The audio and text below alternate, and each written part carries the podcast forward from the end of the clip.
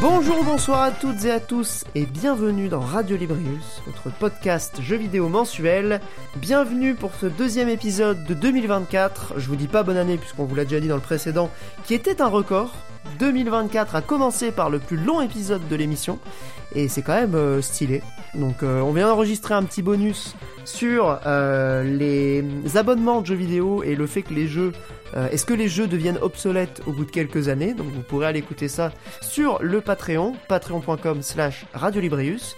Mais là on va partir sur un épisode classique avec mes deux camarades, à commencer par Mikael. Bonsoir Mikael. Bonsoir tout le monde. Et Monique, Monique est là aussi. Wesh, bonjour les amis. Alors aujourd'hui, un programme, euh, on va dire, pas trop chargé. Il y a quelques actualités, notamment une. J'ai vu un auditeur euh, sur le Patreon qui a, qui a fait une remarque.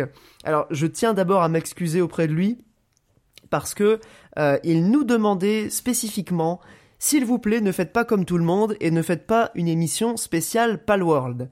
Alors, on va pas faire ça, rassure-toi. Mais on va quand même en parler un petit peu en début d'émission, euh, parce qu'on va toujours, comme d'habitude, parler d'actualité. Et comment passer à côté de cette actualité qui a quand même été euh, un, retentissement euh, quand même dans le jeu vidéo.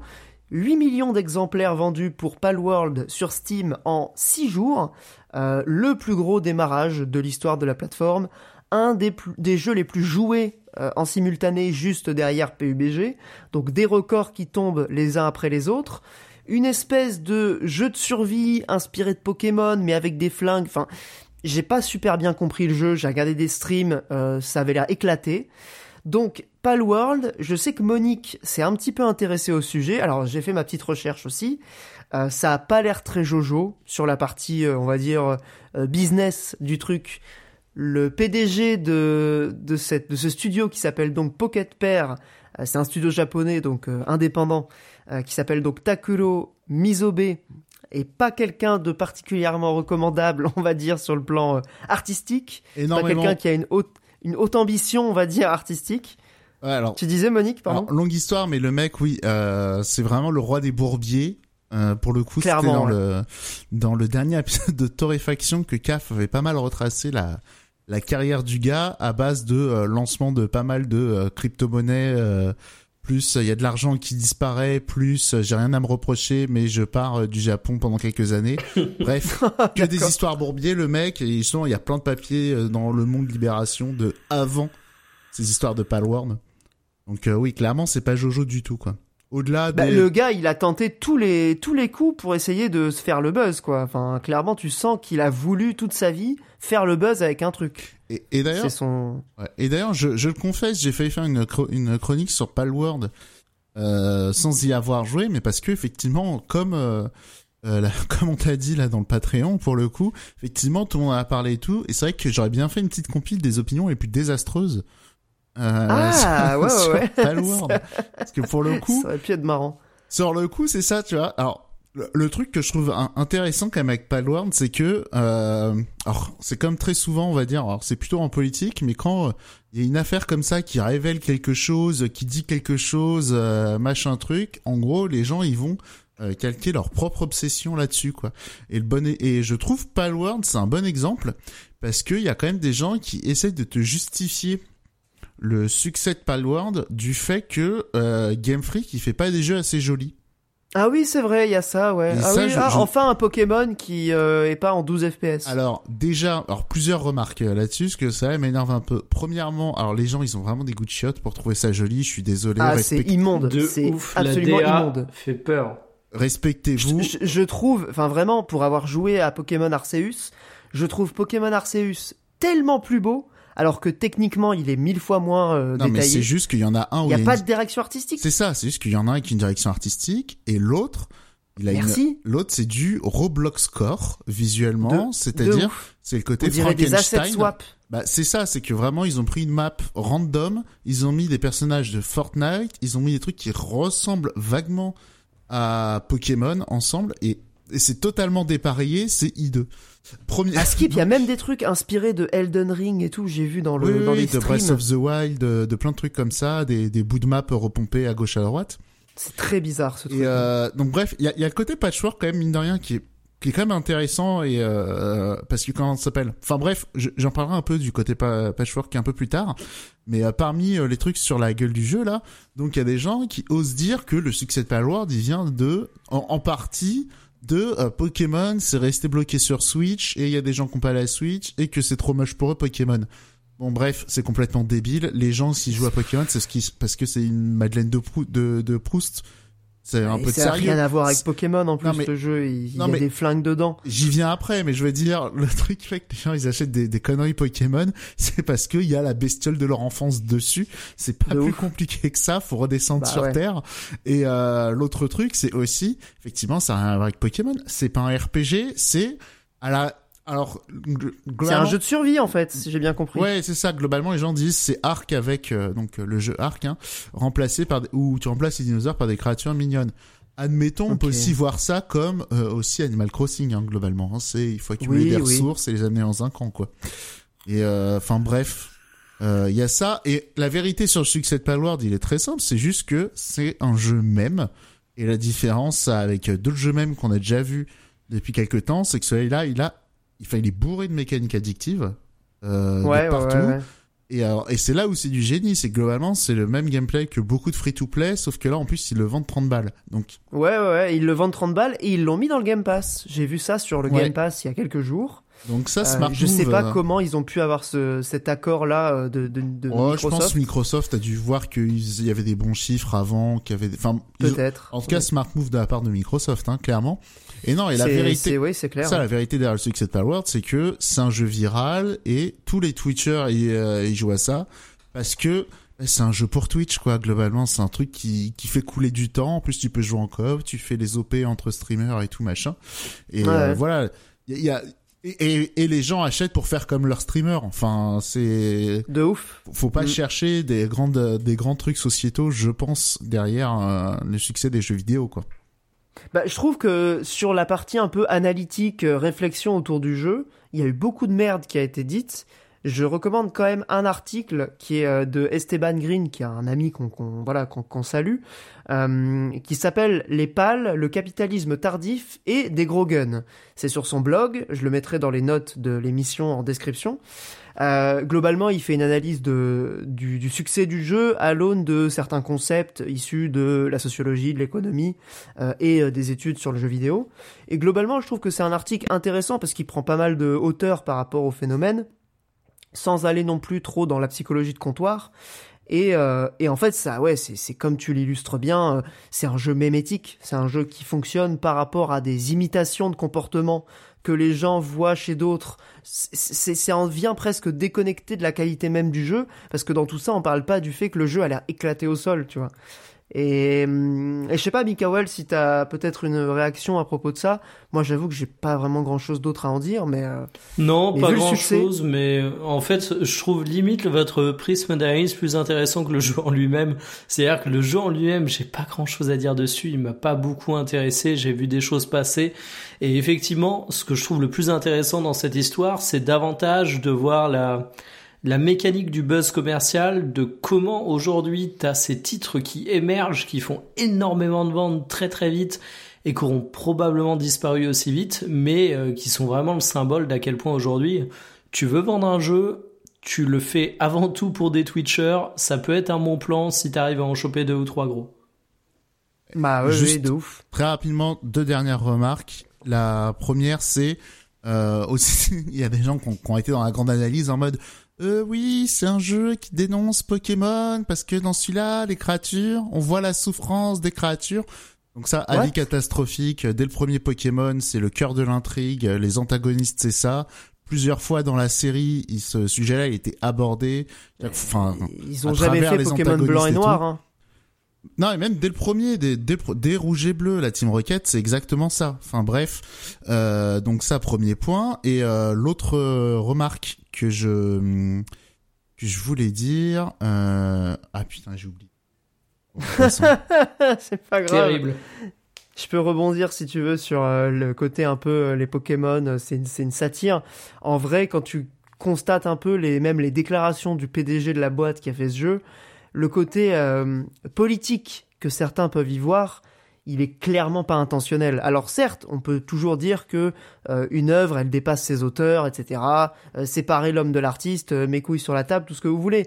Mais la réalité du truc, c'est que c'est un jeu fait pour des raisons commerciales qui a bien fonctionné, tant mieux pour eux. Euh, maintenant, euh, l'aspect euh, dénonciateur, politique, euh, euh, réflexion, non, c'est un jeu cynique qui est fait pour des raisons qui sont qui sont évidentes Et euh, j'ai, et qui sont et qui sont et qui sont ouvertement assumées par les gens qui ont fait le jeu, tu vois. Et j'ai trouvé, voilà, le son et ça, le, le dernier point, c'est que je trouve intéressant, c'est euh, le côté euh, ouvertement, enfin comment dire, le, le jeu, il s'est, euh, le fait autour du phénomène du jeu, il y a eu toutes les questions de plagiat et tout. Il y a le côté sulfureux du truc, quoi. Ouais, c'est un peu edgy en fait. Il y a c'est ça. le côté un peu on est en Il y a dehors des ça, clous. il y a aussi euh, le côté David contre Goliath, oh là, là, ce petit studio indépendant japonais qui vient, euh, qui vient faire un coup de Robin des Bois au grand, euh, au grand, euh, au grand capital, euh, tout ça. Donc il y a aussi tout, il y a aussi tout cet imaginaire là qui est, euh, qui est, euh, qui est mobilisé, mobilisé, euh, derrière ouais. le Mm. truc, quoi. Enfin bref. Ouais, c'est- assez marrant de voir ça parce qu'en fait la réalité du truc c'est absolument pas ça. C'est un studio qui se dit on va tester de récupérer plein de tendances du moment et visiblement comme tu l'as décrit tout à l'heure ils sont coutumiers du fait euh, et ils ont pas fait que ce Bah, truc-là. Enfin, il y a d'autres. euh, Ils ont déjà deux jeux en early, exp- euh, euh, en early access qu'ils ont jamais terminé, qu'ils ont pas mis à jour Ouais, depuis non, mais des voilà. plombes. Il y en a un, c'était une copie de Breath of the Wild avec Minecraft dedans. Euh, Ah, là, ouais. ils ont annoncé un jeu, euh, c'est vraiment, euh, ça ressemble vraiment énormément à Hollow Knight, on va dire ça comme Ah ça. oui, c'est eux qui ont fait ça aussi. ah j'ai oui, il y a vu tout ça, quoi. l'espèce de truc avec la sorcière là. Le, le Hollow Knight avec une petite sorcière qui se transforme en fantôme et tout. Oui, c'est alors hallucinant de voir comment c'est une ressucée de la direction artistique de Hollow Knight. Euh, c'est limite, euh, enfin c'est c'est c'est c'est limite vraiment du plagiat. Même là, leur jeu d'avant, en termes de, enfin, qui ressemblait énormément à Genshin Impact et à, Breath of the Wild. Enfin, c'était. Oui, donc on est vraiment sur un truc de, de mimétisme euh, qui, qui qui est assumé quoi. Encore une fois. Il y a ça, euh, c'est vraiment le côté, tu sais, genre les trucs sur smartphone que tu vois qui ont l'air tout pourris, où c'est vraiment des copies de gros jeux, des fois tu vois des pubs et tout. Bah, c'est Ouais, pareil, là, mais à c'est 30 payant, balles. Ouais, c'est coup de Et- coup de maître. C'est ça qui est assez ouf. C'est euh, franchement, j'aurais jamais imaginé que ce truc-là ait ce, ce retentissement. Mais c'est là où- aussi où on voit quand même la dimension euh, effet boule de neige, enfin le, le côté vraiment euh, exponentiel d'un succès. Euh, la preuve, c'est qu'on en parle. C'est c'est vraiment le, ce que disait Mikael. T'as deux trois streamers un peu importants qui vont commencer à y jouer. Ça crée une espèce d'effet d'entraînement. Et en, en une semaine, le jeu, il est top, euh, il est top jeu ever quoi. C'est c'est assez ma boule. Il y avait Ça. eu un peu ça sur Elden Ring déjà euh, dans une dans une autre euh, un autre Sur catégorie. Elden Ring, sur V-Rising, régulièrement il y a des phénomènes comme ça sur Twitch. Oui, même, même Valheim, hein, on en avait parlé dans l'émission, Mikael y avait joué, sauf que tu vois, Valheim, le jeu, il avait au moins une direction artistique, enfin, il y avait quelque chose. Oui, c'est des- entre guillemets des vrais jeux, clairement. Là, tu vois le truc, mais enfin, c'est ça. Je comprends pas comment ça donne envie aux gens. Genre vraiment, je vois la gueule du truc, je me dis mais mais qu'est-ce que c'est que cette merde? Vraiment, ça me ça me dépasse. Euh, passons à la suite, puisqu'on a d'autres euh, actualités. Euh, je voulais qu'on revienne ensemble sur des actualités qu'on voit souvent passer dans le jeu vidéo ces derniers mois. Euh, c'est toutes ces annonces de licenciements dans l'industrie. Euh, donc là, bon, depuis le début de l'année, apparemment, euh, selon Kotaku, il y a presque plus de 4000 emplois qui ont été supprimés dans l'industrie du jeu vidéo, depuis même pas un mois. On a Microsoft qui vient d'annoncer 1100 1900 personnes qui vont, qui vont perdre leur taf dans ses équipes jeux vidéo, notamment chez Activision Blizzard qui viennent de racheter, ce qui représenterait à peu près 8% de leur personnel. On a eu Riot qui a licencié plus de 500 personnes. Euh, J'ai pensé à Mikael puisque là il y a, y a eu un studio indépendant euh, qui a été du coup euh, euh, racheté par euh, un autre gros éditeur qui s'appelle Embracer. Le studio en question c'est Black Forest Games qui a fait le jeu Destroy All Humans dont Mikael nous avait parlé dans, dans le podcast, qui a perdu 50% de son effectif euh, à cause de son éditeur, de son, de son nouveau euh, propriétaire. J'avais Euh, jamais parlé de ce jeu. C'est pas toi qui avais parlé de ce jeu? Destroy All Humans? Ah non. C'est pas toi. Alors je confonds avec un autre jeu. C'était pas un truc de, de zombie un peu euh, style jeu de jeu, ah, jeu de gestion oui, euh, j'ai plus son nom, mais qui était un SR, Destroy Humans. Tu sors un souvenir d'un jeu. Franchement. Ah, je confonds peut-être avec un autre jeu. Ouais. C'était- Ah, ou c'était un truc avec des zombies They Are Billions peut-être? Ah, voilà, exactement. Ouais, je sais pas pourquoi j'ai confondu les deux. Oh, c'est c'est pas grave. Enfin, toujours est-il que euh, il y a beaucoup de studios qui annoncent euh, régulièrement comme ça des, des licenciements. Euh, bon, en vrai, on va pas grand, il y a pas grand chose à dire là-dessus, si ce n'est que le jeu vidéo est une industrie capitaliste. C'est pas étonnant de voir qu'il y a des licenciements dans tous les sens. C'est un peu l'air du temps, euh, ce qui est pas du tout le cas que dans le jeu vidéo. Hein, ça veut pas dire que c'est cool et tout. Mais je voulais qu'on qu'on revienne un peu sur le traitement médiatique, notamment de la presse jeux vidéo, sur ces licenciements. Euh, Est-ce que vous trouvez pas, ça, je vous donne mon ressenti, je, voudrais voir un peu comment vous voyez le truc, vous trouvez pas qu'il y a un- un- une dimension assez dépolitisante à juste relater comme ça des, licenciements et à faire une espèce de truc un peu moral de oh là là c'est pas bien, oh là là euh, c'est triste, les gens vont perdre leur boulot. J'ai pas vu beaucoup d'analyses véritablement politiques de ces, de ces trucs-là euh, qui mettent en relation le jeu vidéo avec le reste de la société, de l'économie, et qui font vraiment le lien avec juste l'époque du capitalisme qu'on est en train de vivre et qui est en train de, de saccager absolument tous les aspects de la vie. Mais pas que le jeu vidéo, quoi. C'est vraiment juste un petit morceau du truc. Alors, Euh, je vous lance peut-être sur un truc complètement, euh, complètement comme ça, sans, sans, sans avoir vraiment réfléchi à la question. Mais, non, euh, mais c'est sais pas. c'est surtout que pour moi, euh, tu. je- Alors, je me plante peut-être en disant ça, ça va être très euh, très cassant de dire ça peut-être, mais tu te plantes de débat dans le sens où pour moi, c'est même pas euh, une question de propos dépolitisés ou pas. C'est plus une question de maturité économique des plumes, mais également des lecteurs dans le secteur du jeu vidéo. Euh, déjà que tu vois que ces questions euh, aujourd'hui, quand elles sont traitées sur des secteurs où tu as une analyse économique un peu plus poussée, elles sont généralement plutôt expédiées.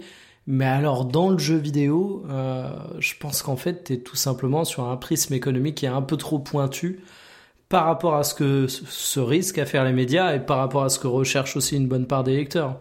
Donc pour moi, c'est même pas par volonté de dépolitiser le truc, c'est une pure question de de compétences, d'habitude, de de on n'aborde pas ce sujet dans la presse, mais pas par visée politique, tu vois. Ah, je pense Ouais. que Pierre voulait dire plutôt par manque de visée politique. Mais après, oui, oui, ouais, c'est ça. ça. que je voulais dire, mais pa- par manque de visée politique, euh, pour moi, le manque de visée politique est une visée politique, tu vois. Enfin, c'est- Après, je, je suis assez d'accord, mais euh, qu'on s'appelle dans le jeu vidéo, il n'y a pas forcément des, les liens qui ont été faits, mais on va dire plus du côté de la presse tech, parce que euh, il y a aussi d'autres licenciements dans d'autres, en- enfin, il y a eu beaucoup de licenciements dans beaucoup de grandes entreprises euh, tech, hein, notamment chez Microsoft, chez bah, chez Twitch, hein, notamment aussi. Chez Apple Et, aussi, je euh, crois, j'avais vu passer des trucs. Poss- euh. Possiblement, mais ouais, ça a pas mal dégraissé. Euh, mais l'une des explications qui est pas mal revenue d'un point de vue économique, c'est qu'en fait, c'était après le Covid, euh, il y a eu un, un fort engouement par rapport aux jeux vidéo et euh, et en fait, et comme sur plein de trucs, comme avec, euh, c'est comme avec les NFT en fait, si tu veux, c'était au moment du Covid, les gens ils cherchaient où investir, enfin les gens, le Babylone, Le, Babylone, le capitalisme, voilà. ouais, ouais. il cherchait en gros des endroits où fallait mettre de l'argent. Le jeu vidéo, c'était un bon truc parce qu'en plus, il a pas, il s'est pas effondré, machin. Et euh, bah du coup, maintenant que le Covid est un petit peu derrière nous, euh, bah voilà, c'est qu'en fait maintenant faut faut faire rentrer les pépettes. Et euh, le, le jeu vidéo, bah en fait, euh, il y a y a, il y a d'autres secteurs plus intéressants que le, le jeu vidéo. Pour le capitalisme, oui, Et- c'est pas le plus porteur Voilà, du et monde. par exemple, l'un des trucs qui a, hum, qui a été invoqué notamment chez- sur euh, les NFT, l'un des trucs qui a tué les NFT, c'est notamment la guerre en Ukraine. Parce qu'en fait, les gens, ils sont... Et l'inflation, ça vient notamment de ce genre de truc. C'est qu'en fait, euh, il y a eu euh, des déséquilibres au niveau des denrées alimentaires. Et donc, euh, bah forcément, euh, il y a eu plus, d'a- il y a eu plus de spéculation à faire là-dessus que sur les NFT ou euh, Putain. même que sur le jeu vidéo. Et du coup, euh, enfin bref. Et, et je dis Ouais. ça, je dis ça là-dessus, mais sur d'autres, euh, sur d'autres trucs, et aussi sur l'immobilier, ça commence à créer des problèmes, tout ça, quoi. Ouais, ouais, non, mais là où en fait, euh, moi, ça, me- ça me fait un peu réfléchir. Enfin, ça, ça m'a questionné en fait sur le traitement médiatique dans le sens où euh, le l'analyse politique la plus euh, la plus poussée que j'ai pu voir là-dessus, c'est regarder ces grandes entreprises licencient des gens alors même qu'elles distribuent des dividendes à des actionnaires. Ce qui est en fait le juste, c'est le principe même du capitalisme financier que de, fonctionner comme ça en fait. Je, juste j'ai du mal à voir le la dimension morale en fait. Enfin, je, je vois pas comment tu peux invoquer euh, une espèce de vertu euh, ou de, de, dimension morale ou à espérer en fait. Tu peux rien espérer de la part des grandes entreprises du jeu vidéo. C'est comme si on découvrait que c'était des grandes entreprises capitalistes. Tu vois. Oui, mais pour moi, c'est ça. C'est une question de compétence. Enfin, dans le sens où le traitement est ultra naïf. C'est aussi ça, simple que ça. Naïf, en fait. Moi, c'est juste ça. Hein. C'est une question de naïveté, de compétences économiques des journalistes qu'on ces oui, sujets. et, et, en vrai, euh, j'irais même pas jeter la pierre aux journalistes parce que je reste persuadé que Aujourd'hui, tu bosses dans un média jeu vidéo, à moins d'être dans certains médias très spécifiques, ton public il s'en bat les couilles. Les journalistes jeux vidéo, on les attend pas là-dessus. Oui, déjà ils font l'effort de sensibiliser un peu là-dessus. Certains, voilà, donc leur dire c'est pas mal, tu vois. J'ai envie de dire, malheureusement, c'est c'est aussi un, assez bon révélateur de ce qu'on peut attendre de la presse jeu vidéo ou non, dans le sens où euh, alors on va dire, eh, le jeu vidéo est un art. D'un autre côté, on va dire, eh, le jeu vidéo est une grande industrie. Regardez, ça pèse plus que le cinéma. Mais je trouve quand même que le passionné de jeux vidéo s'intéresse un petit peu moins à la, on va dire, à la presse économique de son média que euh, que certains autres. Ouais, est-ce que moi ces datas-là, pour le coup, je les ai eu euh, plutôt du côté euh, tech. Que, ben, ouais, et justement, je trouve que la presse, je trouve que la presse tech a beaucoup plus une dimension économique que la presse jeux vidéo. Enfin, tu vas lire, euh, tu vas lire de la presse tech, tu vas souvent avoir des commentaires là-dessus. Dans la presse jeux vidéo, c'est assez lointain, tu sens que c'est pas le délire, quoi. Ouais, c'est rarissime, ouais. Ouais, du coup, c'est vrai qu'il manque peut-être un petit peu de, un petit peu d'assises, euh, on va dire euh, théoriques ou en tout cas de, de compétences de justement d'analyse technique. Justement, j'ai checké normalement le gars sûr Oscar Lemaire, il couvre ce genre de trucs, mais il l'a pas fait. Hein. ouais, ouais, non, mais peut-être aussi que c'est un peu casse-gueule. Euh... Mais checker Ludostri au cas où. ouais, ouais, non, franchement, on, peut, on, peut, on, peut, vous recommander euh, clairement le, le boulot d'Oscar Lemaire, hein, franchement, sur la dimension économique, en tout cas sur les ventes de jeux, étudier un peu les, les tendances euh, sur le long terme de certains éditeurs, etc., voir comment l'industrie se porte au sens euh, un, peu, un peu économique. Franchement, il fait un super boulot. Euh, pour conclure là-dessus, je voulais juste réagir un truc, un, à un point c'est pour moi ça soulève quand même un peu une contradiction et un, un peu une limite dans le, la dimension journalistique, en fait, dans le traitement journalistique. vraiment l'idée que le journalisme se doit d'être neutre. Il y a encore un peu cette idée-là qui imprègne, euh, même dans le jeu vidéo. Hein, c'est un point qui, un truc qui, qui, qui est encore un peu présent. Et je trouve que c'est compliqué, tu vois, d'aller sur ce terrain-là sans aller chercher du côté vraiment de l'analyse politique et vraiment de, de, comprendre voilà comment fonctionne, comment est structuré, euh, faire des liens vraiment avec le capitalisme au sens large, comment ça fonctionne une industrie euh, aujourd'hui euh, dans un système financiarisé, avec des actionnaires, avec des, des dividendes à, à, reverser, etc., avec des entreprises qui pèsent autant et qui sont parfois sur un secteur quasi monopolistique. Enfin, c'est intéressant, tu vois, d'aller justement créer des ponts et je pense que l'aspect un peu neutre que revendiquent certains journalistes euh, limite le, fait d'explorer un peu ces, ces, pistes-là, ces réflexions-là. Et je trouve que c'est dommage qu'on n'aille pas un peu plus là-dessus. Euh, voilà, je jette un petit peu une. C'est une idée que je, je, mets comme ça dans les dans l'air. Si quelqu'un veut s'en emparer euh, pour aller essayer de faire ce, ce travail-là, je pense que ça pourrait être intéressant. Bah, notamment Esteban, je trouve qu'il va un petit peu sur ce terrain dans son dans son article sur Palworld. Euh, je pense que le jeu vidéo gagnerait à faire plus de liens entre la société, enfin le, le voilà la, la, politique au sens large et ce qui se passe dans le jeu vidéo. Enfin, c'est vraiment des trucs qui sont qui sont liés, je pense. Euh, et on gagnerait à faire plus de, liens entre les deux. Voilà, je, pour terminer là-dessus, euh, on va pouvoir passer à l'actualité suivante. Euh, oui, bah oui, une bonne actualité pour euh, Nintendo. Euh, c'est un entretien que le PDG de Nintendo France, Philippe Lavoué, a accordé au site Le, Figaro. la dimension jeu vidéo du Figaro. Alors, quelques, quelques chiffres qui vont, je pense, vous faire réagir. La Switch a dépassé, ça y est, euh, les 8 millions d'exemplaires vendus en France, ce qui est juste une dinguerie absolue. Enfin, ramené au nombre d'habitants, c'est plus d'une Switch, euh, enfin un habitant sur 10 qui a une Switch, c'est plus d'un habitant sur 10, c'est une dinguerie.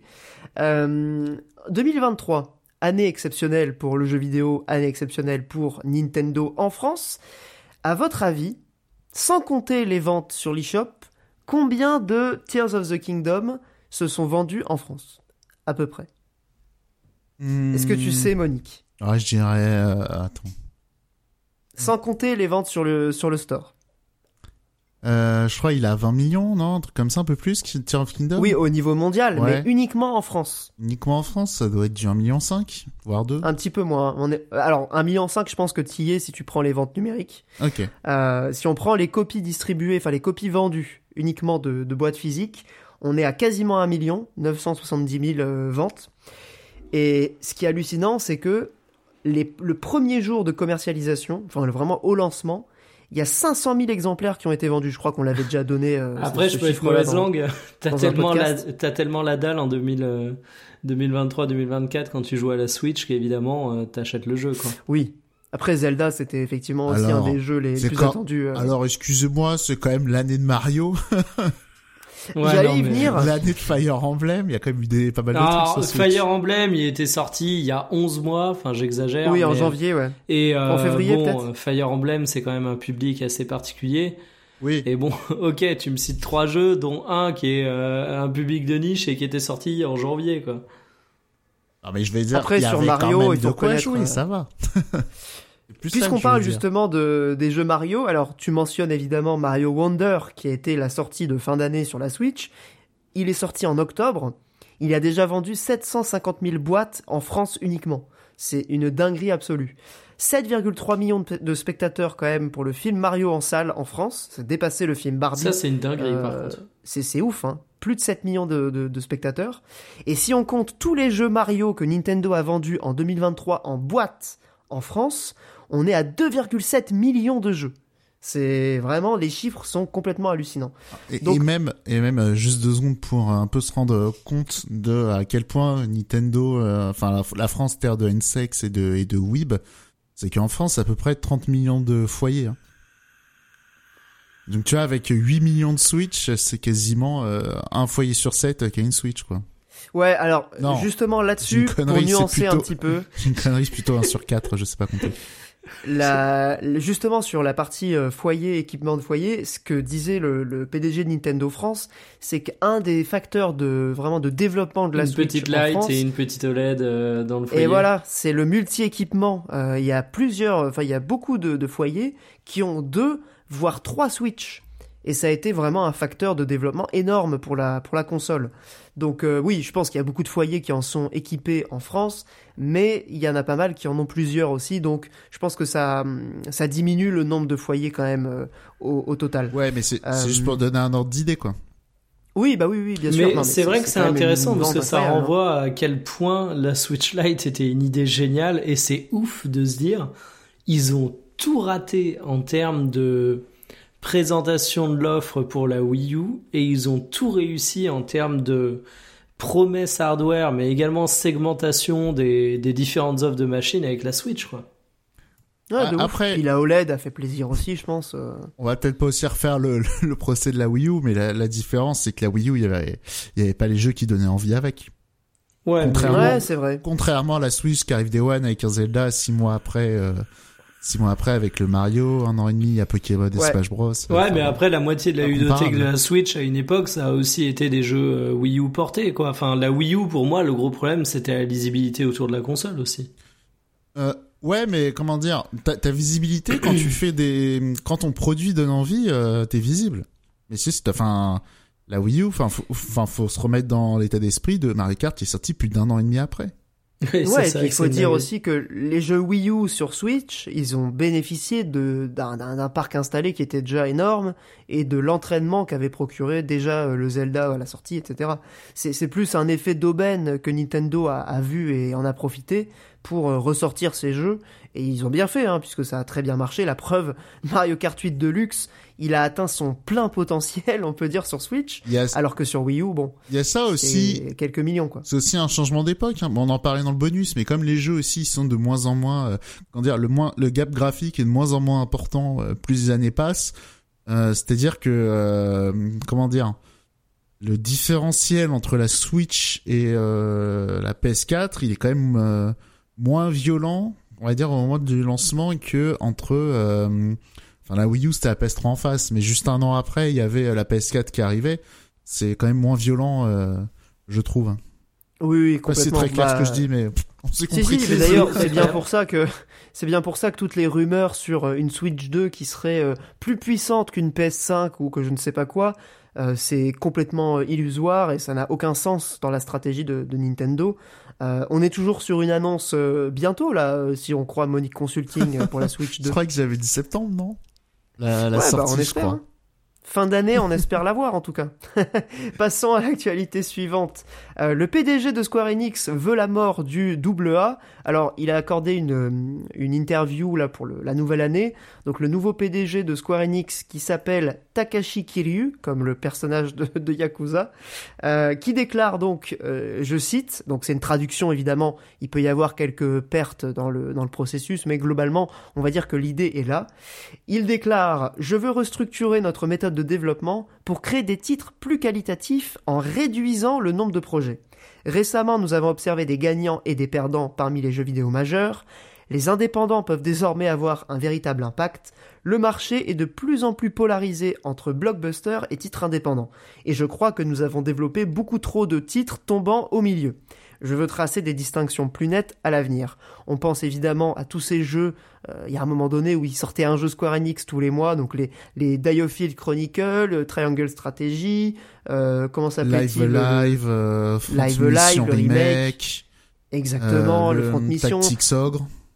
Tactics Ogre, même récemment le, le Star Ocean, etc. Ouais, mais alors c'était surtout, euh, c'était surtout l'année euh, 2022. en 2022, ouais. où c'était euh, c'était et en vrai c'était à prévoir que euh, globalement ils ont lancé euh, tous les trucs ils ont vu ce qui marchait et euh, après bon bah ils vont milquer quoi ils ont vu euh, bah voilà il a dit il y a les gagnants il y a les perdants Bon, bah, Ah oui, c'est ça. je, je pense par exemple à Triangle Strategy bon bah il y aura un 2 et euh, Bah, j'espère, euh, j'espère pour lui. ouais. alors que Diophile Chronicle bon Non mais il y a des trucs de pas. toute façon, ils ont été annoncés, tu les as oubliés et après tu dis oh putain ils sont sortis depuis un mois. Enfin, tu sentais que t'avais Ouais, une quantité de jeux qui étaient Ouais. envoyés à l'abattoir.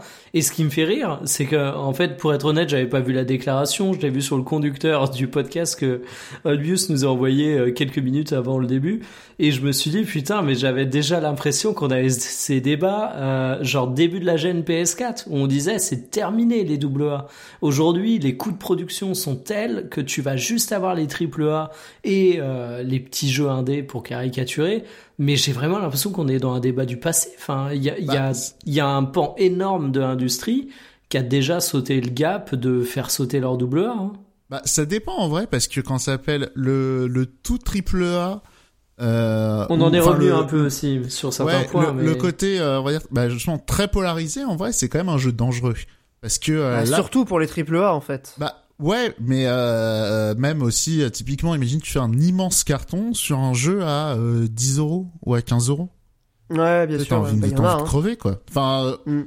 dans l'idée c'est que tu vas devoir faire une suite. Après tu vas dire ouais, je vais faire une suite, je vais mettre tout le pognon dedans à 60 balles. Sauf que les gens ils voulaient pas le truc à 60 balles super produit, ils voulaient ce petit machin très rapide.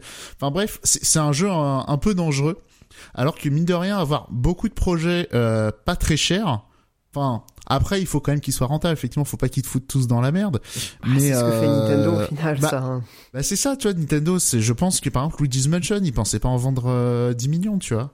Et je pense pas Ah que oui, c'est un non, jeu qui a coûté pas, si cher que ça, et ils sont très très contents, quoi. Ah, euh, c'est sûr qu'il y aura une suite. Tu vois, et je pense qu'ils ont intégré le fait que, tu vois, par exemple, euh, Xenoblade, bon bah évidemment, euh, tu vois, bon bah évidemment, ça rapporte pas d'argent, mais euh, à côté, voilà, t'as toujours euh, une petite connerie euh, qui, des Bah, le, fois... le Mario Peach, enfin le, le Princess Peach qui va sortir, euh, Ouais, ce c'est ça, peut-être que lui, il va cartonner le Princess Peach, on... Princess Todd, euh, Princess Todd, Captain Todd, Ouais, ça, euh, ce c'est- genre de petits Ça, c'est euh. l'exemple euh, légendaire du, plus grand braquage euh, que Nintendo ait jamais fait, je pense. Hein. Euh, Ah, de ouf.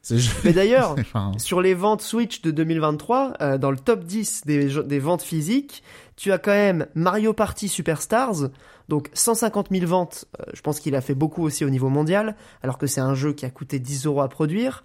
Euh, et Super Mario euh, Bros. U Deluxe, qui est clairement Ouais, mais pas après, un jeu tu très vois, ambitieux, très cher. Un Mario Party, par exemple, tu sais que rien qu'avec le nom, ça se vend. Parce que ça, Bah oui, c'est ça. ça répond en fait à un, à un besoin de jeu où t'as pas énormément de titres qui sont là-dessus. hein. Bah ouais, complètement. Passons à la suite, si vous le voulez bien, avec euh, quelques mots du, du président, du directeur euh, de Dragon's Dogma 2, donc le fameux Hideaki Itsuno, qui est connu notamment pour euh, les Devil May Cry depuis le, le troisième, qui déclare en fait pour son prochain jeu, qui donc s'appelle Dragon's Dogma 2 et qui sort en mars, qu'il n'y aura pas de voyage rapide. C'était déjà le cas dans Dragon's Dogma 1 euh, dans son futur open world et il réfléchit à euh, l'intérêt des voyages rapides dans les open world et je trouve que sa déclaration est intéressante. Je vous la lis, pas forcément besoin de commenter euh, longtemps, mais je trouvais ça en tout cas une matière à, réfléchir intéressante. Il dit Les voyages sont ennuyeux dans votre jeu, c'est simplement parce que votre jeu est ennuyeux. Tout ce que vous avez à faire, c'est de rendre les voyages amusants. C'est pourquoi vous placez des choses au bon endroit pour que les joueurs puissent découvrir, vous trouvez des méthodes d'apparition des ennemis qui créent des expériences différentes à chaque fois, ou vous forcez les joueurs dans des situations incertaines où ils ne savent pas s'ils sont en sécurité ou non d'y mettre devant eux. Nous avons beaucoup travaillé à la conception d'un jeu où l'on peut rencontrer quelqu'un par hasard et où il se passera toujours quelque chose. Voilà, je sais pas si c'est un choix judicieux d'avoir voulu mettre un jeu euh, open world sans voyage rapide. Il y aura une espèce de caravane que tu pourras utiliser euh, pour euh, te déplacer un peu plus rapidement. Il y aura des cristaux de téléportation, mais qui seront très limités dans leur utilisation. Euh, à voir, à voir comment c'est géré, à voir comment ils, ils ont pensé Alors, leur truc. Je trouve la déclaration intéressante et je pense Ouais, qu'elle aurait, aussi. je pense qu'elle aurait pu venir du directeur de Yakuza parce que Euh, Ouais, de je joue à Yakuza 8 et euh, il y a un sujet effectivement sur le fast travel dans ce jeu-là. Bah, notamment les jeux japonais, j'ai l'impression qu'ils essayent au maximum de s'en passer. Bah, on- on en parlera le mois prochain. euh, voilà, il y a des choses à dire. Alors, sans partir d'un exemple Yakuza, euh, j'aime beaucoup la décla, sauf que ça sous-entend euh, repenser la construction du jeu même dans sa structure. Et pour moi, c'est pas trois PNJ que tu vas croiser au hasard et qui vont te faire de l'event aléatoire qui va changer ça. Donc très bien en théorie, mais peur que dans 99% des cas, dans les faits, ça te donne des camps qui réapparaissent à la Far Cry 2. On va en reparler le mois ouais, prochain. hyper chiant. ouais. oui, non, mais oui, oui. oui. C'est- Autre actualité, si vous voulez bien. Ah pardon, vous voulez continuer Ouais, non, là-dessus? Juste, j'arrête pour les blagues, hein, mais c'est juste que effectivement, ils ont mis euh, plein de, justement, ils ont dynamisé le déplacement, sauf que euh, la quête principale, il te fallait de chaque, enfin des, vraiment quatre coins de la ville, et euh, effectivement, tu rencontres beaucoup de trucs sur le chemin. Enfin, vous, vous verrez. Ok. Curieux de, curieux de voir comment ils ont géré ça. ouais. Euh, donc, euh, autre actualité, les tops des ventes en 2023, ça va être très vite, euh, ça va être très rapide, pardon. Sur PS5 et sur PS4, donc les jeux Sony, là on parle uniquement des ventes des maths. Trois catégories, Amérique du Nord, Union Européenne, Japon. À votre avis, le jeu le plus vendu sur PS5 en 2023 au Japon, c'était quoi? C'était évidemment un jeu que Mikael a adoré, Final Fantasy XVI. Ah, ok. Non, mais je savais pas si t'étais premier degré ou ironique. Et pour le coup, bah, ah, c'est vrai, c'est ça. j'aurais euh, ni mis euh, premier degré ni mis ironique parce qu'en vrai, je, je l'ai pas trouvé non plus horriblement minable. Mais. Oui, bien sûr. ouais. Après, Final Fantasy au Japon, ça garde un peu ce- cette aura euh, de, de jeu culte. Euh, en Europe, c'est eSports FC, donc le, le FIFA de l'année. Euh, et en Amérique du Nord, ce n'est pas Call of Duty, c'est Hogwarts Legacy. Euh, qui visiblement, les États-Unis, euh, terre de, de bandeurs d'Harry Potter, euh, puisque au Japon il est deuxième, ce qui est quand même beaucoup, et en Europe il est deuxième. Donc en fait c'est le monde entier qui est une terre de bandeurs d'Harry Potter. Il, il est à combien en tout En tout, en tout? En termes de vente, je veux dire? Ouais. Alors j'ai pas les chiffres. Parce que je me souviens d'un prono Radio Ibrius qui avait été fait au moment de la sortie du jeu. J'aimerais bien savoir qui, qui Ah remportait oui, la c'est palme. vrai. Je me souviens même plus du promo, du euh, prono, mais j'avais dit combien euh, 25, 20, 25, non Alors, je- Actuellement, il est à plus de 20 millions. moi, je crois que j'avais dit 20 millions et qu'on m'avait traité de fou. C'est c'est Non, mon non, il est à 20 souvenir. millions. Après, Ah, je j'ai- peut-être des mauvais souvenirs, mais euh, Ah, Là, j'appelle, euh, j'appelle les auditrices et les auditeurs à- qui se souviennent, de- qui se souviennent du promo, du prono de, re- de remettre ça, parce que moi, il me semblait que ouais, 20 millions, ça me paraît pas déconnant. hein. J'ai le, le chiffre exact là en 2023, 2024, pardon, en janvier 2024, il a passé les 22 millions euh, d'exemplaires vendus. Dans le Bah, monde. il faudra voir du coup la, la vérification du podcast si certains auditeurs s'en rappellent. Euh, Peut-être que ma mémoire se, me joue des tours. hein. Je sais que je pas une grande mémoire, mais j'avais souvenir de ça. Faites-nous l'arbitrage vidéo euh, si jamais vous vous en souvenez. Euh, quelques actualités très rapidement euh, pour Mikael, un jeu qui l'attend. Skull and Bones qui sort dans deux semaines aura droit à une bêta ouverte du 8 au 11 février. Donc l'occasion d'essayer ce, ce jeu de pirate qui a été repoussé un nombre incalculable de fois. Euh, en vrai, pourquoi pas Je testerai sûrement la bêta pour euh, juste par curiosité. À d'autres. C'est vrai, non Je vais l'essayer. Non, mais il y a Persona 3 qui sort vendredi, il y a Yakuza qui va être interminable, et il fait genre, oui, oui, Ouais, je testerai bien la bêta, oui. c'est un bon résumé. Une demi-heure Je vais tester une demi-heure. Euh, le prochain euh, Budokai Tenkaichi, donc c'est une licence qui revient d'entre les morts, euh, qui s'appellera donc euh, Dragon Ball Sparking Zero, je crois, qui a montré du gameplay, du gameplay de combat entre Sangoku et Vegeta. Donc moi, je suis un grand fan de Dragon Ball. Je suis très curieux de voir ce que donnera ce, futur épisode d'une série qui date quand même de l'époque euh, PS2. Euh, et ça sort cette année normalement, pas de date encore précise et un jeu que j'ai pas mal suivi et qu'on a beaucoup évoqué dans ce podcast, Helldivers 2, un jeu coop, euh, le premier était excellent, sort le 8 février et pas mal de vidéos sont en train de sortir, ça a l'air vraiment excellent. Je suis très très chaud euh, pour Helldivers 2. Même si ça va être compliqué de caser tout ça dans le programme. Il y a beaucoup beaucoup de jeux qui sortent là, c'est vraiment très très chaud. Euh, Ouais, voilà, plus je vous propose qu'on Plus simple pour le diver, plus simple pour les divers, mais euh, à voir. hein. pas le time, hein. ça va être chaud ça de trouver paraît, le ça time. paraît compliqué. hein. Après, euh, le jeu sera disponible, peut-être plus tard dans l'année s'il y a un petit moment de creux. Euh, c'est un jeu qui clairement n'aura pas vraiment de d'effet de, sortie. Euh, tu peux y jouer six mois après, ça posera pas de problème. Passons à l'entracte ludique, si vous le voulez bien, parce que le temps file et qu'il est déjà tard. Et ce sera juste après la petite musique.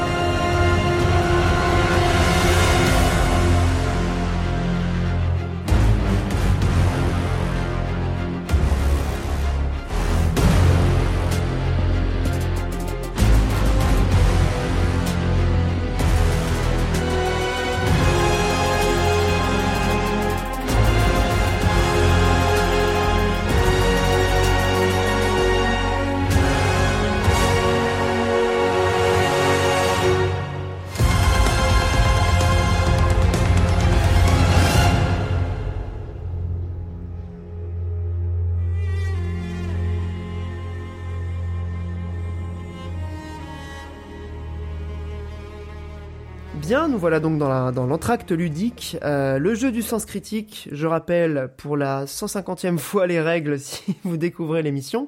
Je prends des critiques du site Sens Critique, je les lis, et le but c'est de retrouver le nom du jeu dont il est question. Commençons tout de suite avec la première critique. Euh, c'est parti.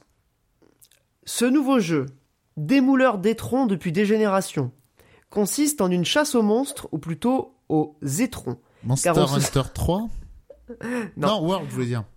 Euh, oui, Monster Hunter World, effectivement. On- j'ai- repris une critique du. C'est ce que j'allais dire, t'as du rappelé fan. Monsieur Caca, là Ah, merde. J'ai rappelé le scatophile parce que euh, eh ben, il fallait en mettre au moins une. Je pense que j'en mettrai au moins une à chaque fois.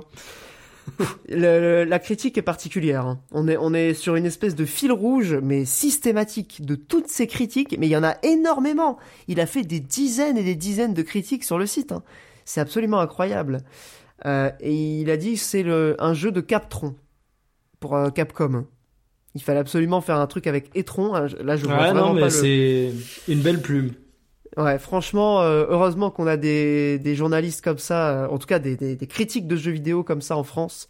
Ça fait plaisir. Deuxième critique, c'est parti. Très très beau graphisme, animation irréprochable, intrigue simple qui fonctionne, un très bon équilibre entre roguelike et jeu de gestion. Malgré tout, il n'a pas su retenir mon attention. Il y a plusieurs types de joueurs de ce of the jeu. Lamb. Exactement. Bien joué, Mikael. Belle, euh, jamais belle trouvaille. J'imagine que c'est le mélange euh, roguelike euh, gest- gestion qui t'a fait. Bah, par lui, euh, j'en connais pas d'autres. Donc, euh, Mm. Oui, c'était un peu une des originalités de, de ce jeu-là, qui a effectivement une très belle DA. Alors moi, j'y ai pas joué. euh, Carole, elle l'a sur Switch, et c'est apparemment c'est très cool. Je sais que Mikael, tu y avais joué aussi, t'en avais parlé un petit peu dans le podcast. oui, c'était bien. C'était bien. Il a, Voilà, il a une bonne sobrement. réputation, ce jeu. Et en plus, il est tout mignon. Si vous voulez un truc edgy, mais qui a une vraie DA, euh, qui ressemble un petit peu à Happy Tree Friends, mais qui est euh, pour le coup un vrai jeu, plutôt que de jouer à vous pouvez jouer à Cult of the Lamb. Bon, et bah écoutez, troisième et dernière critique, donc ça fait un partout. Désolé d'aller un peu vite, mais le temps file et euh, malheureusement on est un petit peu pressé. Ce jeu figure décidément parmi les meilleurs du genre, mais aussi le meilleur au sein de la franchise, avec bien entendu le quatrième opus, son fidèle et délirant successeur. Délirant est ce qui caractérise le mieux cette franchise, qui prend ses distances avec tout sérieux Oh, réalisme. et qui rend les jeux rocktar euh, Saints Row Enfin. euh, 3. exactement. Oh, Bravo. bien vu. Bah, dès qu'on parle de jeux gros délire, euh, tout de suite tu penses à Saints Row, quoi. Ah, Et moi j'avoue que Saints Row, c'était tellement sorti de mon prisme des trucs qui existaient. Alors, le saviez-vous Il y a eu un Euh, un pistolet à dubstep, reboot. c'est fou. Non, c'est une critique de notre ami euh, Broyos, Ah, Euh, donc Monsieur Kaka, Monsieur Kaka qui a écrit et qui a mis 9 sur 10. Alors, j'ai pas précisé, il avait mis 1 sur 10 à Monster Hunter World. Et là, il a mis 9 sur 10 à Saints Row euh, The Third. Et une des raisons pour lesquelles il a mis une bonne note, il y a un pistolet à caca. Non, c'est que euh, ce jeu est génial, avec toutes ces filles plus ou moins dévêtues, tous ces strings et ces mini-jupes de pute. Yes. On s'étonne que la brigade féminazie et politiquement correcte ne soit pas montée au créneau. Oh. Le héros ne peut pas être une héroïne. Et ici, pas de transgenre. Trois petits points.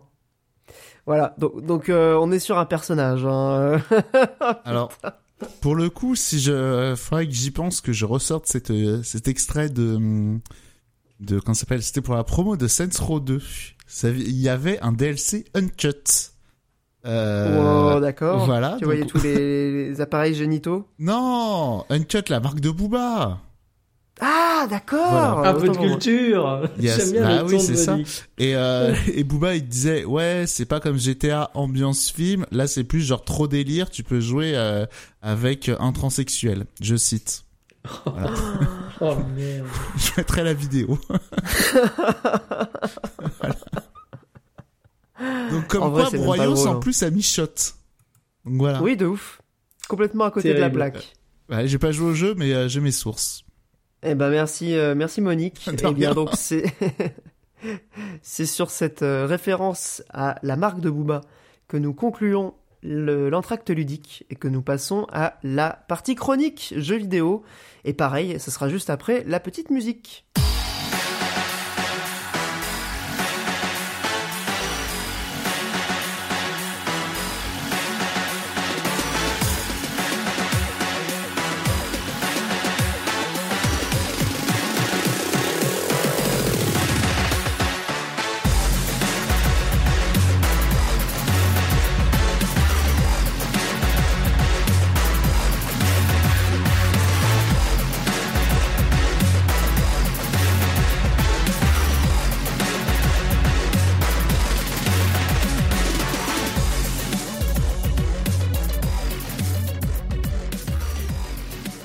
Donc dans les chroniques jeux vidéo, eh ben écoutez, euh, je vais commencer par vous parler rapidement de Prince of Persia The Lost Crown, qui a fait pas mal couler d'encre et qui a été beaucoup salué euh, comme étant enfin le, retour d'Ubisoft, un peu.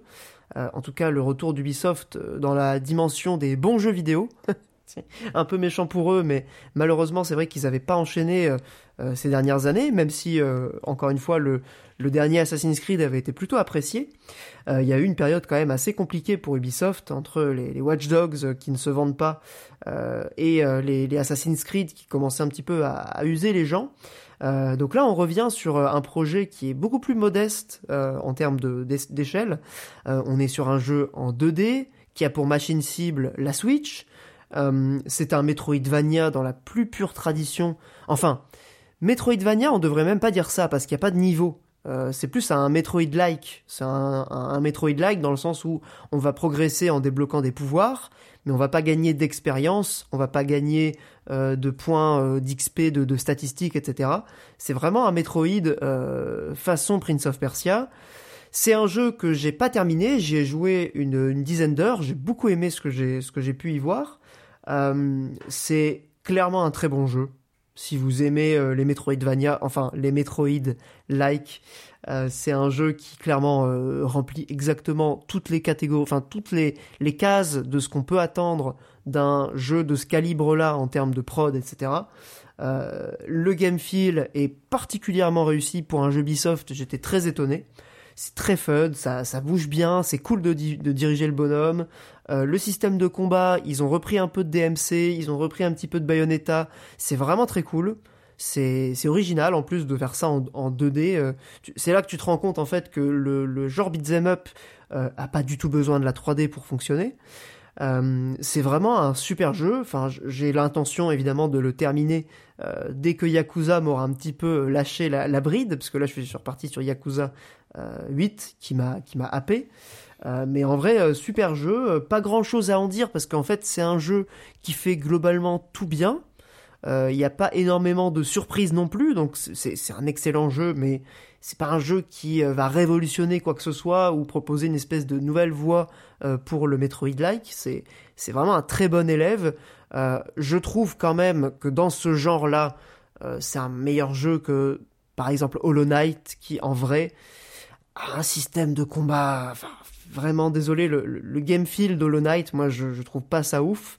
Euh, là au moins, il y a un vrai game feel, il y a un vrai système de combat. Euh, c'est très très cool de, de faire des, des, affrontements dans ce jeu. Euh, en plus, c'est assez difficile.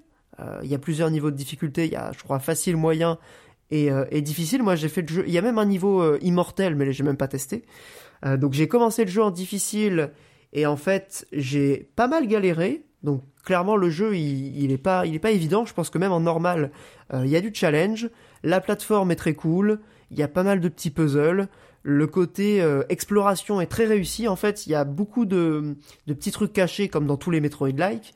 Sauf que là, en fait, ce qui est assez malin, je trouve, en termes de gestion de la difficulté et d'accessibilité, c'est que vous pouvez à tout moment activer une sorte de d'aide qui va vous indiquer les trucs cachés sur la map. Tu peux l'activer et le désactiver dans, le, dans les menus, euh, ce qui te permet, quand tu vois que tu bloques sur, euh, sur un passage ou que tu ne trouves pas la solution, ou que tu sais tout simplement pas où aller, ce qui est arrivé genre une fois dans, dans ma partie, donc globalement le jeu est assez bien fait, il n'y a, pas- a pas vraiment de moyen de, se perdre très longtemps, euh, c'est assez bien designé à ce niveau-là, mais voilà, vous avez toujours l'option, si jamais, vous pouvez toujours aller dans, dans les menus, hop, vous activez l'option euh, guidée, et hop, ça vous affiche votre objectif.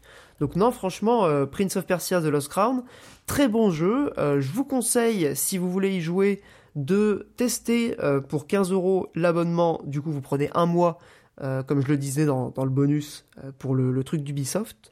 Ça évite de payer le jeu 40 ou 50 euros plein pot. Et vous avez un mois d'abonnement, vous pouvez y jouer dès le Day One. Pardon. Et en fait, globalement, c'est un jeu qui se termine en 15-20 heures, je crois. Donc en fait, ça se fait clairement en un mois, c'est tout à fait possible de le terminer. Et comme il n'y a pas d'engagement sur l'abonnement, et ben c'est parfait, vous pouvez vous désabonner. Voilà, c'était euh, ma chronique pour ce mois-ci.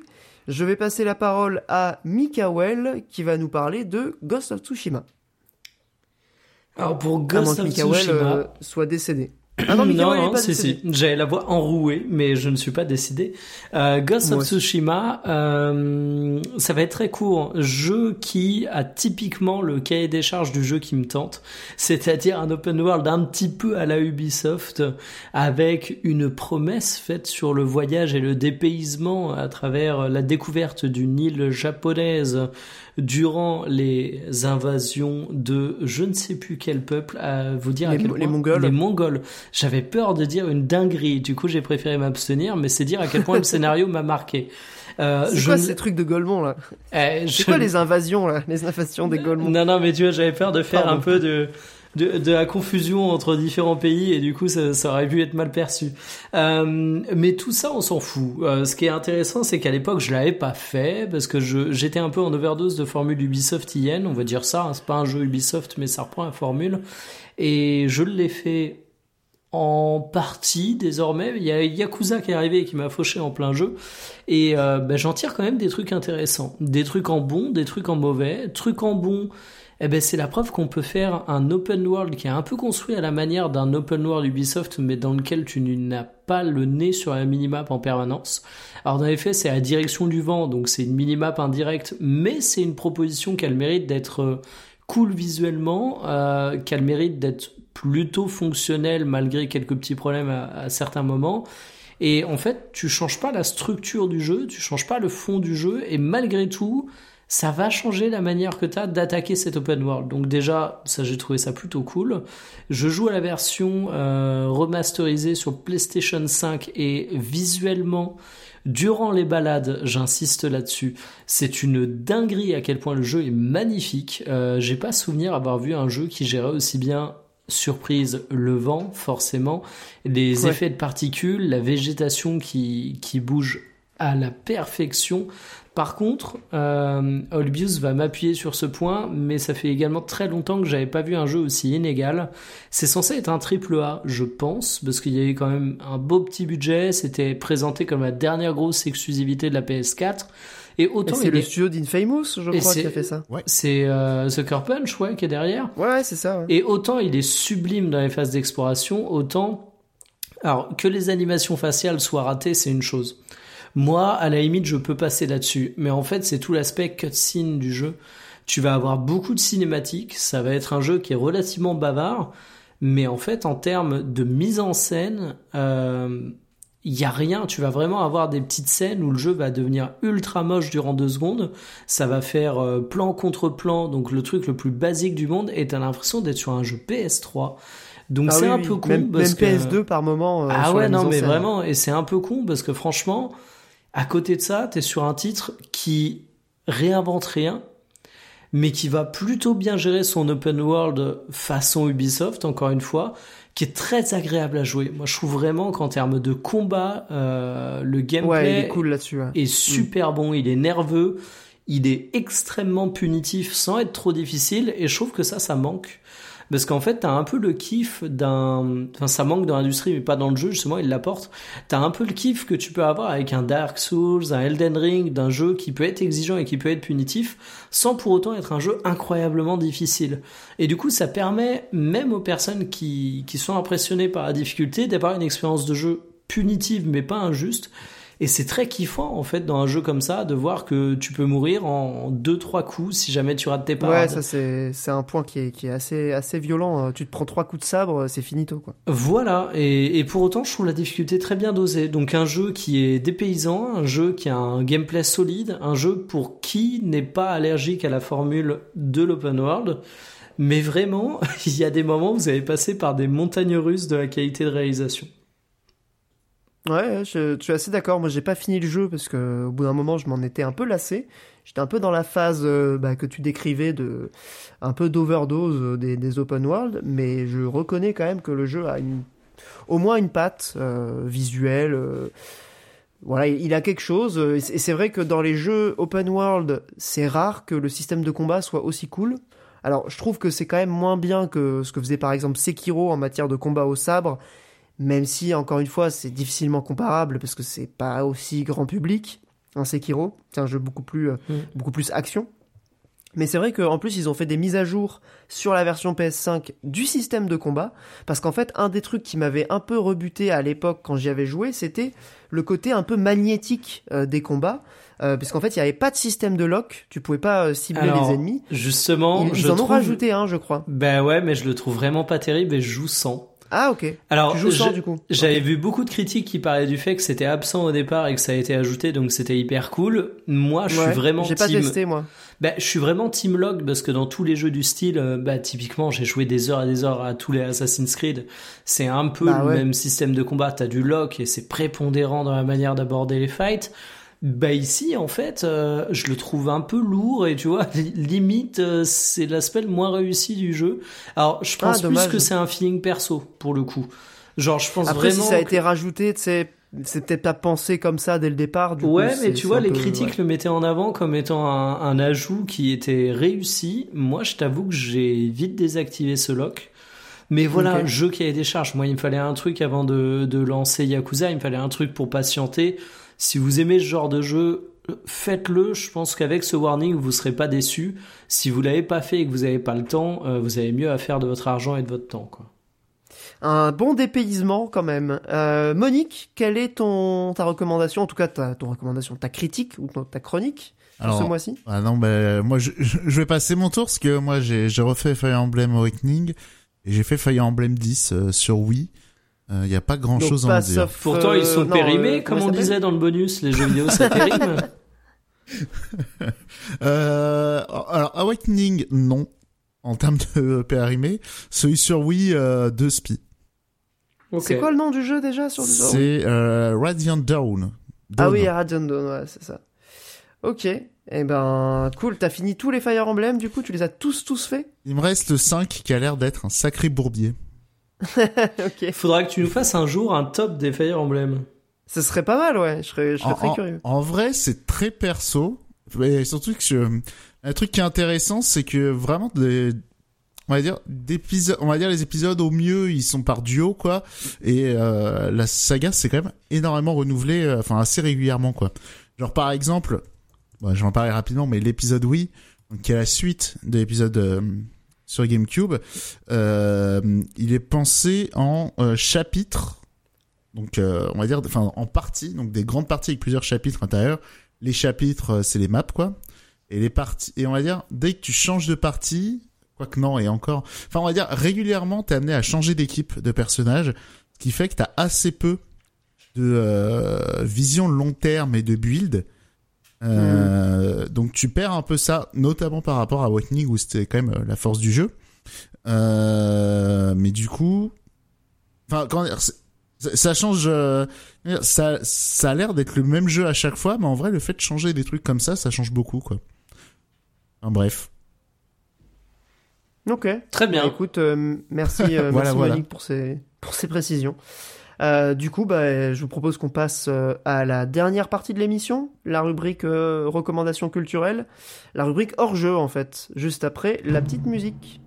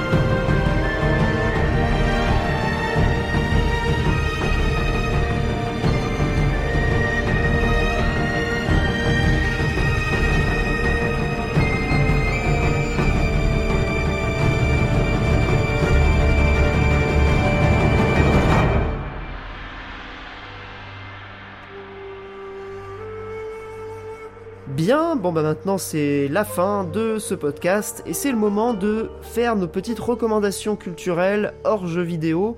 Alors je vais commencer avec euh, une série animée que euh, j'ai découvert du coup sur Netflix qui s'appelle Carol and the End of the World.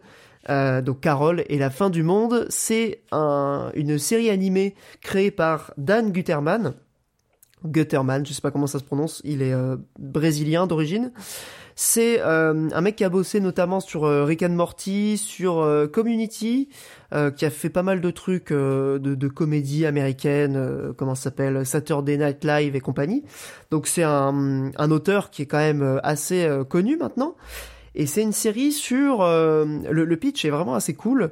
En gros, il reste 7 mois avant la fin du monde, puisqu'il y a une planète, une, enfin une sorte d'astéroïde slash planète qui euh, fonce vers la Terre et qui va entrer en collision avec euh, notre notre chère planète bleue et qui va la détruire dans dans sept mois et quelques jours. Et donc euh, c'est une espèce de, de, de, réflexion sur qu'est-ce que deviendrait le monde dans cette situation. Donc la plupart des gens sont une espèce de, truc complètement anarchiste hédoniste où en fait le but c'est de profiter au maximum de chaque seconde jusqu'à la fin du monde et nous en fait on va suivre un personnage qui s'appelle donc Carole et qui est une femme euh, d'âge moyen, quoi, qui a entre 40 et 50 ans, je pense, à peu près, euh, et qui est complètement euh, attachée à, sa routine, à son, à son travail, et, en fait, qui n'a pas d'espèce de grande passion dans sa vie, qui va lui donner envie justement de, de tout quitter, de, tout par, de, de, partir à l'autre bout du monde pour profiter au maximum de, de ces sept mois d'existence. Euh, et donc l'auteur le, de la série euh, l'a décrit comme une, une lettre d'amour à la routine, une série sur le, le confort de la monotonie, une, com une comédie existentielle sur les, les petits rituels du quotidien. Euh, qui, qui font ce qu'est la vie en fait, qui, qui, qui, fait, qui fabrique euh, l'existence. Et en vrai, c'est une série assez intéressante qui a un petit peu malaisante par certains aspects, euh, puisqu'il y a vraiment ce côté euh, bizarre de voir des personnages genre faire des trucs dans une situation où en fait c'est difficile de se projeter, euh, mais l'animation est très cool, et en vrai euh, les personnages sont hyper attachants, c'est enfin au-delà de l'aspect un peu réflexion méta métaphysique, existentielle, tout ce que vous voulez, c'est une, c'est une série juste vraiment très cool, avec des personnages vraiment très attachants. Et, euh, et en vrai, euh, ça faisait longtemps que j'avais pas vu un truc bien sur Netflix. Donc je me suis dit, allez, pourquoi pas recommander ça? Ça mérite franchement euh, votre attention. Il y a 10 épisodes de 25-30 minutes. Euh, voilà, c'est un format animé, on va dire assez classique. Et, euh, et le, le, la doubleuse qui fait Carole est absolument géniale. Donc franchement, allez voir ça, c'est vraiment très cool. Voilà. Euh, Mikael, quelle est ta recommandation? Alors j'en ai deux, mais parce qu'elles vont être extrêmement rapides. Euh, la première, j'ai découvert bah, sur Netflix justement un peu sur le tard Umbrella Academy, qui est une série euh, de super-héros, mais un petit peu décalée, qui ma foi est relativement sympathique, malgré un énorme cliffhanger en fin de saison 2, qui est incroyablement mal géré dans la saison 3, car il est quasiment absent, mais je le recommande quand même parce que au-delà de début plutôt relou, c'est quand même une série qui fonctionne assez bien et ça a l'avantage d'être sur Netflix. Et ma deuxième recommandation, c'est euh, la suite euh, de... J'ai oublié le nom de cette série. Initial D, voilà. Euh, donc animé et manga bien connu de voitures, de bagnoles, de courses. Et ça s'appelle MF Ghost. Et voilà, je me suis remis à faire un petit peu de rameur en parallèle de, de ma course à pied. Il me fallait un truc en fond d'écran et c'est tombé là-dessus. Alors, il y a deux aspects dans la série. Euh, il y a un aspect un peu romance, il y a un aspect un peu course. Pour une raison que j'ignore, les animés de bagnole, c'est un truc qui m'éclate à un point assez incroyable et sans surprise. Ce MF Ghost fonctionne bien. Alors t'as tout un pitch sur le fait qu'il y a des voitures autonomes maintenant électriques, mais euh, du coup il y a des routes qui sont réservées pour les courses. Ouais bon, tu t'en fous, c'est des courses. Ok, et par contre, hein. Voilà. et, et, derrière, euh, t'as un côté, euh, t'as un côté un peu romance entre le héros et une meuf. Et il se trouve que cette meuf, elle est en tant que ange de la compétition. Et en fait, les anges, j'ai envie de dire que c'est un peu les babes de salon de jeux vidéo et je pense que vous voyez tout le côté malaisant rien qu'avec cette comparaison et t'as des moments supra cringe mais alors vraiment ignobles dans la série où tu vas avoir euh, des gros plans sur le cul de meufs euh, dont euh, l'amoureuse du héros qui est censé avoir 17 ans. Enfin c'est ah oui, d'accord. Désolé pour le cliché, mais c'est tout ce que nous fait de pire le Japon là-dedans, quoi. Et c'est vraiment le truc que t'as pas envie de voir dans un animé, où tu le sens venir et tu dis ah ah ah ouais ah ouais, et ils insistent très lourdement là-dessus. Donc voilà, si vous êtes capable de supporter ça, et franchement ils sont lourds avec ça. Si vous avez bien aimé Initial D et que vous êtes euh, animé vroom vroom, il y a une première saison qui est sortie. C'est très très très très dispensable mais mon côté Cyril Drevet fait que j'ai bien kiffé. Trop bien. Bah écoute, euh, je j'irai voir quand même parce que ça me rend un peu curieux. Oh, y a pas euh, merci hein. et, euh, et toi Monique, c'est quoi ta, ta recommandation? Alors moi, comme d'habitude, c'est un album qui s'appelle The Cult of Pestilence. De le groupe s'appelle Frenzal Romb, donc Frenzal, F-R-E-N-Z-A-L et Romb. J'avoue que je sais pas comment ça se prononce, R-H-O-M-B. voilà. Euh, c'est, euh, alors pour le coup, c'est du pop punk un peu vénère. Et, euh, et, aussi assez minimaliste. Et enfin, voilà, globalement, ça va à l'essentiel. Hein. L'album, il, il, a 19 euh, pistes. Et l'album, il dure 32 minutes. Voilà, histoire de donner le ton et notamment euh, mon petit favori de l'album, euh, du coup, euh, le morceau So, so it was yoga, but it was ketamine. Je pensais que c'était yoga, mais c'était la kétamine. voilà. Ah, le truc, c'est le, le throat, je sais, je sais jamais trop comment le prononcer. donc... Ah non, je rigolais pas de ta prononciation, juste je trouve le titre génial. Voilà, voilà. Et il y a un clip aussi, mais il a un peu budget, quoi. Et voilà, c'est un super album, je me bute à ça en ce moment. Super. Bah écoute, euh, merci Monique. Pardon, excusez-moi, c'est parce qu'il y a le, il y a... les chats qui sont juste derrière moi qui me fixent. Je crois qu'ils veulent de la bouffe. Donc bah ça tombe bien qu'on arrive tout doucement à la fin de, de cet épisode. Est-ce qu'on veut de la euh, bouffe nous aussi eh bah écoute, euh, ça va, il est pas encore trop tard pour une fois. C'est vrai que d'habitude on finit super tard les enregistrements. Là, il est tôt. Euh, donc euh, j'ai limite le temps d'aller acheter du pain et tout, c'est particulièrement euh, étonnant. J'en profite du coup pour remercier évidemment les patriotes qui nous soutiennent sur patreon.com slash radiolibrius. particulièrement Neozetar, Punished, Snail et iMoke qui sont, sont toujours là depuis oh ça fait bien un an et demi qu'ils sont, qui sont sur le Patreon. Donc merci à vous, merci à tous les patriotes. Euh, on se retrouve le mois prochain pour, bah, on, l'a dit, hein, pour vous parler de, Like a Dragon Infinite Wells, autrement appelé Yakuza 8, et aussi peut-être euh, d'autres jeux d'actualité et de plein d'autres trucs, puisque, encore une fois, euh, l'actualité du jeu vidéo ne s'arrête jamais. Voilà, je sais pas pourquoi j'ai dit cette phrase, c'était ah, complètement nul. C'était un peu genre, tu sais, les émissions à la con c'est la phrase pour meubler, quoi. Bref, euh, bonne soirée à vous. Et vive la passion du jeu vidéo. yes. La passion du gaming ne nous quittera jamais. Le feu de euh, la passion est là. À la prochaine fois, des bisous. Salut. Salut.